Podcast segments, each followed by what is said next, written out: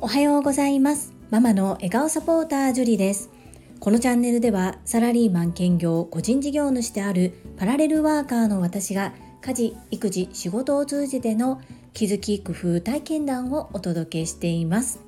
さて皆様素敵な週末をお過ごしでしょうか？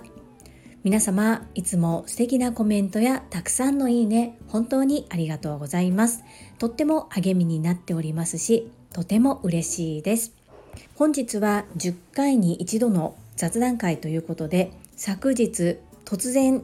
iPhone が壊れました。そのことについてお話をさせていただきます。本題に入る前にお知らせを2つさせてください。本日12月4日日曜日夜の8時から8時だよ全員集合ということでつながる忘年会が開催されます。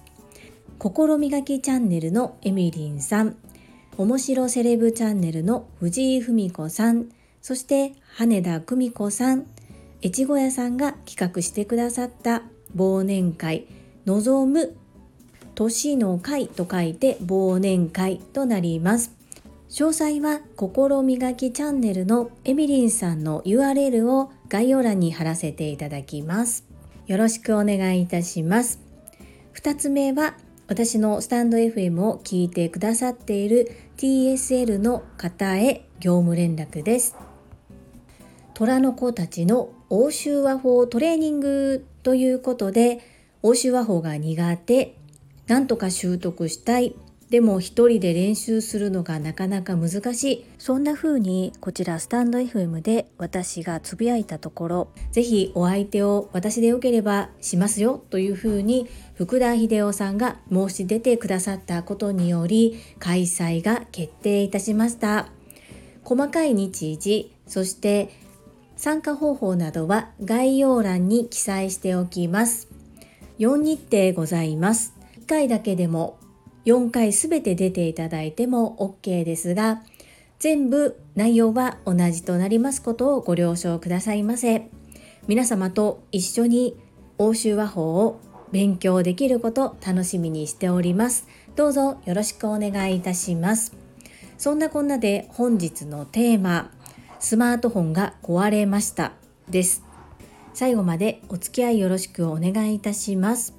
昨日私は小学校3年生の次男の放課後等デイサービスに電車で送っていきました。うちの可愛い小学校3年生の次男は発達障害グレーゾーンでできることがでこぼこしており療育の一環として放課後等デイサービスを利用しております。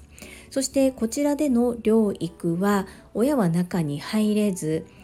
スタッフの方と子どもたちのみでの療育となりますので親は送ってその後迎えに行く我が家の場合でいうと約3時間程度の療育の間どこかで親は時間を潰すもしくは一度帰宅するなど皆様様々ですが要するに子供を送り届けた後迎えに行くまでの間待つことになります。私は近くのカフェで仕事をすることもあったり買い物をすることもあったり一旦自宅に帰ることもあったりといろいろなんですけれども昨日に関しては朝からデコ巻き寿司のレッスンを開催していたこともあり眠くて一度家に帰って仮眠を取ろうと思って帰ったんですが帰る途中の電車でスマートフォンが動かなくなりました。というのは通知はどんどん来るのできちんと本体は動いてそうなんですけれども画面に手を触れてスワイプしても全く反応がありません。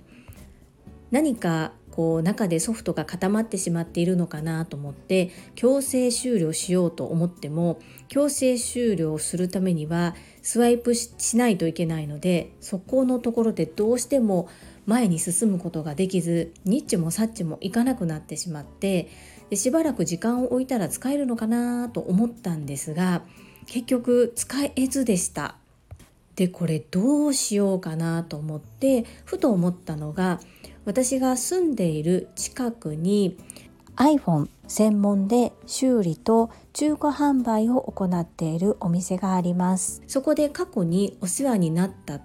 主人の母から話を聞いたことがあったので検索して電話してみましたするととても丁寧な対応でスマートフォンがそのような状況になった場合は2つの可能性が考えられるというふうに言われました。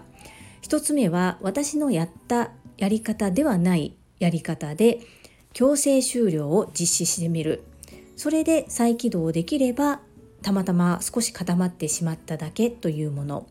2つ目がもう画面自体が壊れているので交換しないといけないということでした。結論後者だったので結局のところ交換するしかなかったんですね。画面が少し割れていることもあったのでそろそろ買い替えたいなと思ってはいたものの最近の iPhone10 万を超えてくる高額なものなのでもう私の持っているパソコンと同じぐらいの金額になってくるんでこれはどうしたものかなと思ってお店の方に相談してみたところ今私の持っている機種はまだまだ使えるものということで、まあ、お金を支払って画面を交換修理したとしても十分にまだまだ使えるものという説明をいただきましたので交換していただくこととなりました。その時に気づいたのが私普段腕時計をしてないんです。そしていつも時間確認をスマートフォンで行っていました。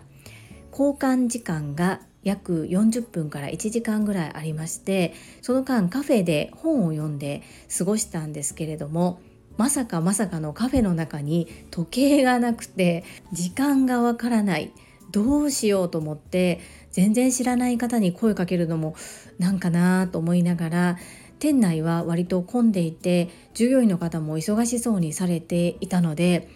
でも時間がわからないと動けないから思い切って店員さんに声をかけようと思ったらとってもとっても小さい卓上に置いてある10センチ四方ぐらいのデジタル時計湿度を見るために置いていたデジタル時計が目に入りと時刻を知ることができてそして遅刻せずに修理で終わったスマートフォンを取りに行くことができました。お店の対応がとっても気持ちよくて私もこんな接客をしたいなというふうに思わせていただきました。実は私のスマートフォン画面の右下が壊れて欠けていました。それは購入してすぐに子供が落としてしまって割れてしまったものでした。で購入してすぐだったということもあってずっとそのまま来たんですけれどもどうやらそこから症状が悪化していたみたいでで画面のガラスその下に液晶があるみたいなんですがどちらもダメになっていたということで交換していただくことができました。そしてまたひびが入りにくくするためにトップにもガラスを貼っていただきました。これで本体がダメになるまでしばらくこの子と一緒に生活を共にすることとなります。これからも大切に大切に使っていきます。そして今回思ったこと、急に来ます。この不具合。なので、バックアップあまり取れていませんので、もう少ししっかりバックアップを取っていこうというふうに思いました。そのためのアイテムも手に入れたのでそれはまた使用感を別の機会にお話しさせていただきたいと思います。今日は取り留めのない私の iPhone 壊れてしまいましたというお話に最後までお付き合いくださりありがとうございます。それでは本日もいただいたコメントを読ませていただきます。第458回レッスンレポ認定講座を開催しての気づきコメント返信にお寄せいただいたコメントです。中島みゆきさんからです。調整さんに入力させていただきました。樹里さん、福田先生、参加者の皆様、よろしくお願いいたします。中島みゆきさん、コメントありがとうございます。少しずつ参加者の人数も増えてきて、とっても楽しみに、楽しみにというか、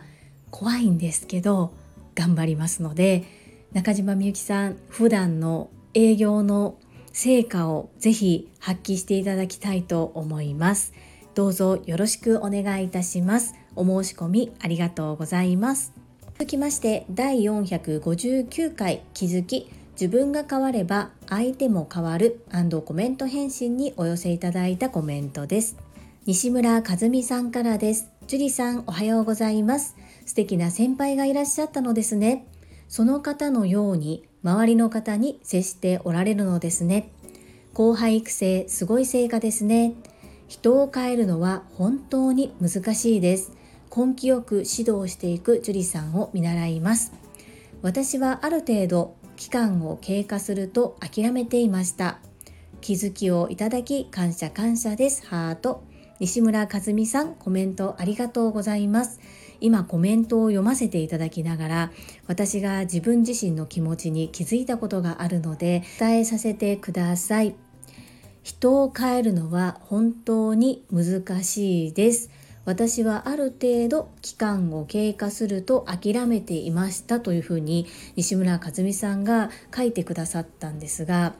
私多分この方を変えようっていう気がなく接していると思います。昔は変えるにはどうしたらいいかを考えてたと思うんですが今はただ自分の態度を変えているだけっていうことに今西村和美さんのコメントを読ませていただきながら感じました。ですが結果的にそれが相手を変えることになっているのだろうなというふうに感じております。それと根気よく偉いですねというふうにおっしゃっていただくんですが8時間みっちり働かなければならないということは会社で決められていることです。その間に何か一つでも吸収したい学びたいという姿勢で毎日取り組んでおります。たとえそれが自分が合っていないと思う仕事苦手だなと思う仕事であったとしてもです。そんな中私は一般事務職で今その話題になっている彼は総合職という形で入社しているんですが総合職の方を事務の人がまず教える機会っていうのは普通はあまりないんですね。でそれがたまたま人員配置もしくは人が辞めていったことにより私に回ってきたそれを毛嫌いするのもそれを楽しんで自分のものにするのも私の考え方次第だなということに TSL で学んだり朝倉千恵子先生の Voicy でプラスの言葉を浴びることで感じることができています。そして教えていただいたことをそのまま実行してみたら変わってきた。そんな感じです。不思議ですよね。これからもこの調子で自分が変わっていきたいと思っております。西村和美さん、コメントありがとうございます。続きまして、泉さんからです。樹里さん、おはようございます。樹里さんはきっと石をパンに変える能力があるのだと思います。樹里さんが触るものはダイヤモンドになるのだと思います。格闘家が退場する時のように両手を広げてみんなにハイタッチしてください。一瞬でみんなダイヤモンドさ。数ヶ月間樹里さんに見守られ続けた社員さん本当に幸せですね。きっとさらに変わられ素晴らしい社員になられること間違いないです。気づくって大切。その方が気づいた時歴史は動く。泉さん素敵なコメントありがとうございます。石がパンに変わる。いやそんな能力はさらさらないんですがこれはやっぱり朝倉千恵子先生の教えが効いていると思っています。この12月から今私が持っている一つの業務を彼に引き継ぐことが決まっています。今まで彼がやってきていた業務の中では少し難しめのことになります。どのようにお伝えしようかなと思っているんですが私は自分がその業務をゼロから引き継いだ時に作ったマニュアルを持っています。なので一旦それをボンと渡してみてどこまで自分で考えてできるかっていうのを試してみようかなと思っています。マニュアルの重要性を割と新入社員1年目の時にプレゼンで言っているにもかかわらずあまりマニュアルを読まない方だからです。なので聞いてきてもまずマニュアルを読んだかどうかっていうことを聞いてみて読んでやってみてこれだけやったけどどうするのかがわからないっていう風になった時に話をしてみようかなというふうに考えています。というのは過去にも私は何名かにこの業務を引き継いだことがありますがその時自分がゼロからやった時に作ったマニュアルで特に皆様何も質問なくできてしまっているからです。またこちら実行してどうなったかお伝えしていきたいと思います。このやり方が合っているかどうかはわからないのですが1から10まで横について手取り足取り教えるのはちょっと違うかなと思っております。泉さんコメントありがとうございます。続きまして福田秀夫さんからです。会員番号17福田秀夫です。後輩にも小さな変化が現れてきたようですね。まだまだ樹里さんが求めるレベルに達していないかもしれません。がここが大切だと思うのです。この小さな変化を見逃さず褒めることができるかです。〇〇が改善されましたね。その調子。自分から〇〇するようになりましたね。と小さな変化改善を褒める。褒められた相手は嬉しくなってますます頑張ろうと思うはずです。目指すレベルに達してから褒めるのではなくここがポイントだと思いますこの小さな変化を褒められる人って少ないんですよね以上です。アンニョン。福田秀夫さん、コメントありがとうございます。なるほどと思いながらまた素晴らしいコメントを読ませていただきました。ありがとうございます。即実践行動させていただきます。確かに私今一つの業務を2人体制で行っているのですがお相手の方が1年前に私の課に来た方です。そして1年前までは異業種で仕事をしていたので同じ会社の社員ではありましたがやっていることは全くまっさらの方です。なので様子を見ながら引き継ぎながらお伝えしながらやっているのですがやはり少しでもできるようになったら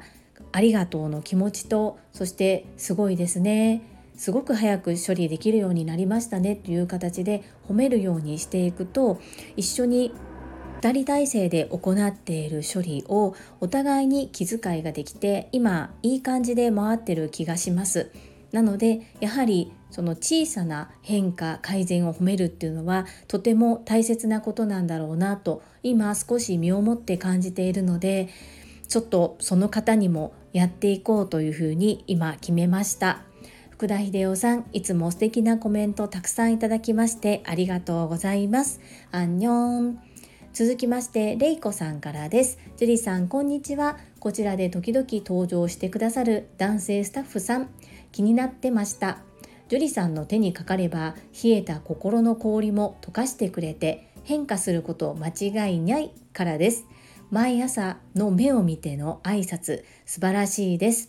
わざわざ〇〇さんと名前を入れるのも嬉しいと思います。ハートあとわざわざ変化してくれたことに気づいてくれたんですね。ありがとうと樹里さんに言われたらもっと喜ぶと思います。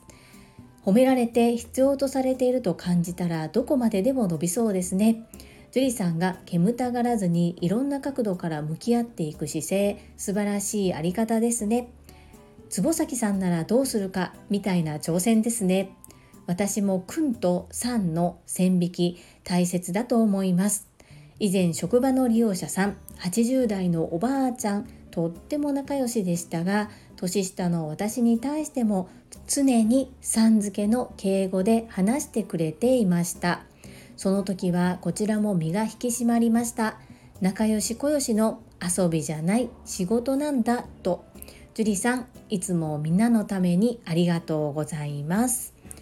れいこさん素敵なコメントありがとうございます。そして米効果そうです。忘れていました。大切なことを気づかせていただきありがとうございます。即明日からまた名前を入れて名前を呼びます。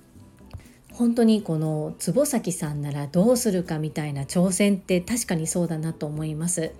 私がこう感情の整理をしてこうどう受け止めてどう返すのかっていうことを考えなければきっと喧嘩になっていただろうなというふうに思いますしお互いモヤモヤしたまま同じ職場で顔を合わせて仕事をしないといけない状態が続いていたのかもしれないなというふうに思っています。職場は仲良しこよしの遊びじゃない。仕事なんだ。これは私はいつも思います。やはりそういうふうになっちゃってる方残念ながら複数人いらっしゃるんですよね。それを見て私も反面教師としております。改めて素敵なコメントありがとうございます。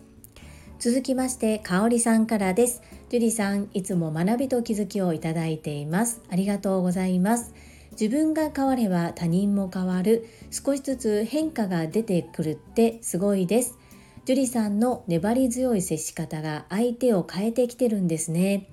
私も最近感じることがあります。なかなか教室に入れずふらふら教室前にいる子がいるのですが無視されようがいたずらされようがきちんと挨拶や声かけ続けてたら最近は「美味しかった?」とか「どうだった?」と聞くとうなずいてくれたり「まあまあ」とか「全然足りん」とかちょっと反応してくれるようになりいたずらもしなくなりました。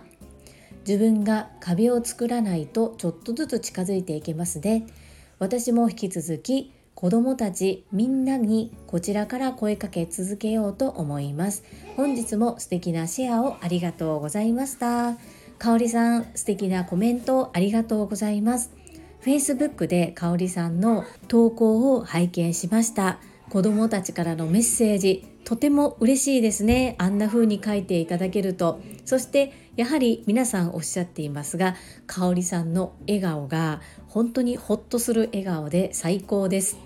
きっとこのなかなか教室に入れずふらふら給食室前にいる子は自分に興味関心を持ってほしいという気持ちがあるのかもしれないですね。だからこちらから声をかけ続けると少しずつ心を開いてくれるようになっているのかなというふうに感じました。かおりさん大切な気づきをありがとうございます。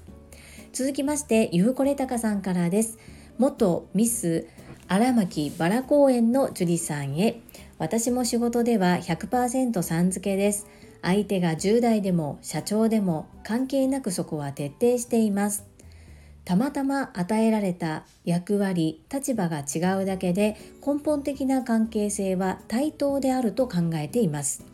今はコンプライアンスもあるのでくんづけやちゃんづけは相手が LGBT の方と可能性もあるのでリスク管理の意味も込めてさん付けを徹底しています。南くんの恋人が大人気ドラマになったことに感謝して ゆうこれたかさんコメントありがとうございます。荒牧バラ公園って知ってるの？多分この中でゆうこれたかさんと私ぐらいじゃないですかね。そしてあそこは基本無人です。このちゃんづけやくんづけなんですけど見ていると入社3年目ぐらいの女性社員の後輩として男性社員が配属された場合によくくんづけで呼んでいる姿を見かけます。これはうちの会社だけなのかもしれないしそうやって先輩がしていることを真似しているのかもしれないですが、まあ、見ていてあまり気持ちの良いものではないなというふうに感じています。考え方が古いと言われればそれまでかもしれませんがゆうこりたかさんが書いてくださったようにたまたま与えられた役割立場が違うだけで根本的な関係性は対等である。それは本当にまさにその通りだなというふうにおっしゃる通りだなというふうに思いました。そして今ジェンダー平等が言われている中確かに相手が LGBT の方というふうな可能性もあるから必ずやはり度を保って10代だろうが社長であろうがさん付けで呼ぶ。これは大切なことだなと思います。改めてゆうこれたかさんコメントありがとうございます。続きましてインタビュアーうなみいくよ元局アナウンサーさんからです。樹里さんこんばんは。会員ナンバー10番うなみです。以前からお話しされていた職場の方の教育の話ですね。つい慣れ合いになってタメ口になってしまいそうなところしっかりと距離を取りながら毅然とした態度で伝えること一貫してやってらっしゃるのが素晴らしいなと思います。また勉強会私も早速参加表明させていただきました。パチパチパチパチ。この度は本当にありがたいチャンス。秀夫ちゃんから学べるチャンスを作っていただき感謝です。うなみいくよさんコメントありがとうございます。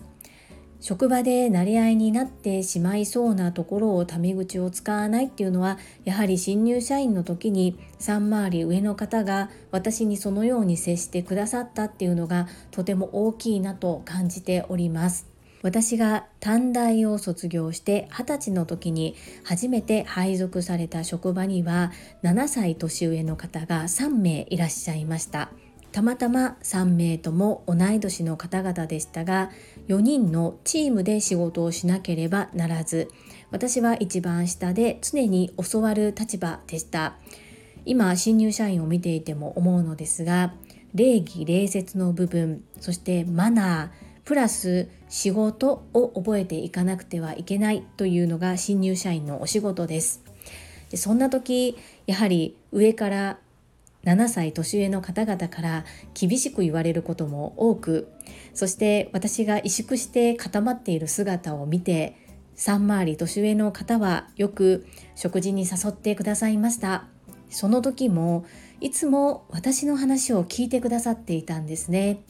今思い出せばやはり聞き上手は話させ上手っていうのを私はもう26年前にそのような体験をさせていただいてたんだなというふうに改めてこの宇波育代さんのコメントを読ませていただくことで思い出すことができました。きっとだからこそその時にいただいたご恩っていうのを周りが私知らんもう知らん関わりたくないって言っている方に向けて私がどうしても関わろうとしてしまうのはそのいただいたご恩っていうのがあるのかなと今ふと思いました。僕は皆さんご存知の根っからのおせっかいなところがいるのかもしれませんね。うなみいくよさんコメントありがとうございます。そして欧州和法の勉強会一緒に学べることとっても嬉しいです。お申し込みいただきましてありがとうございます。コメント返信は以上となります。最後までお付き合いくださりありがとうございます。最後に一つお知らせをさせてください。タレントのエンタメ忍者みやゆうさんの公式 YouTube チャンネルにて私の主催するお料理教室ジェリービーンズキッチンのオンラインレッスンの模様が公開されております。動画は約10分程度で事業紹介自己紹介もご覧いただける内容となっております。概要欄にリンクを貼らせていただきますので、ぜひご覧くださいませ。それではまた明日お会いしましょう。素敵な週末をお過ごしください。ママの笑顔サポータージュリーでした。